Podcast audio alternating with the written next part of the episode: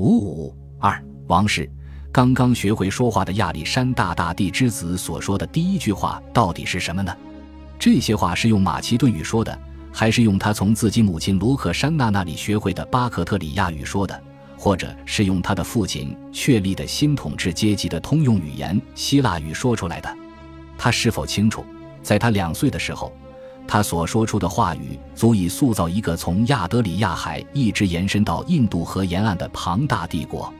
我们无法猜到这些问题的答案，因为在那个时代保存下来的所有记载中都没有留下这个男孩的只言片语或所想所思。虽然他比其他任何人都更加接近混乱的漩涡，但是我们无法获知他的任何言语举止以判断他的性格。这位年轻的亚历山大。如今被称为亚历山大四世，即使在1979年他那未遭盗掘的墓穴被发掘之后，也仍然充满谜团。年轻的亚历山大是如何被告知佩尔迪卡斯将不再负责他的监护，取而代之的是他几乎不认识的其他人呢？他的叔叔，同时也是共治者的腓力，又会被如何告知呢？虽然腓力浑浑噩噩，但他肯定也意识到已经发生了一场政变。是否有人试图争取腓力对于新政权的支持，或者说，他只是拥有赋予对方权力的职能，就像曾经赋予佩尔迪卡斯的印章戒指一样？腓力晚年的一则轶事表明，这位君主对自己周围的事物还是拥有部分的了解。不过，他的行为举止有时会变得反复无常、暴力无比，所以他的看护者们不得不对他做出约束。这样的情况至少出现过一次。裴松与阿里达乌斯只能给他一种代行执政的假象，像佩尔迪卡斯那样确保他对政府行为的象征性批准。然而，腓力的新婚妻子却又是另外一回事了。阿迪亚现在也被称作欧律狄克，拥有健全的心智和青春的活力。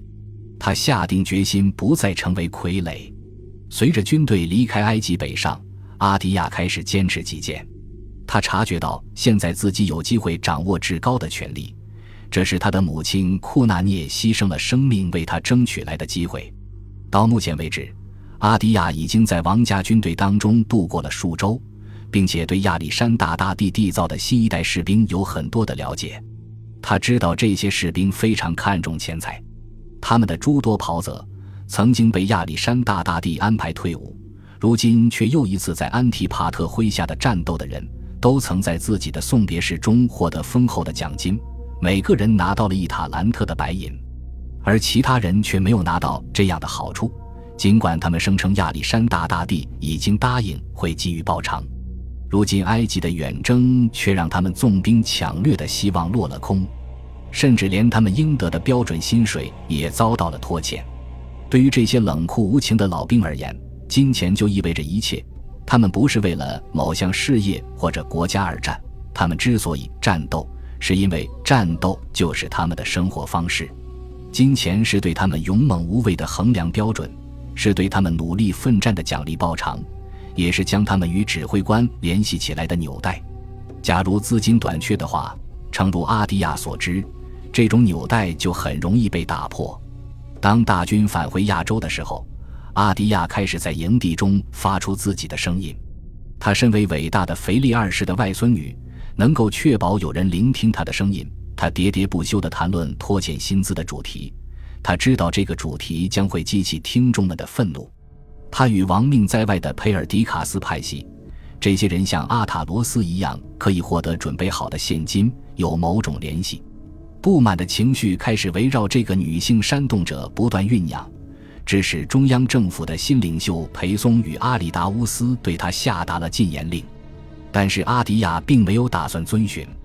他清楚，在他母亲遇害并因此险些引发哗变之后，这些将领便不敢对他擅自下手了。他们也没有办法阻止他发出声音。感谢您的收听，喜欢别忘了订阅加关注，主页有更多精彩内容。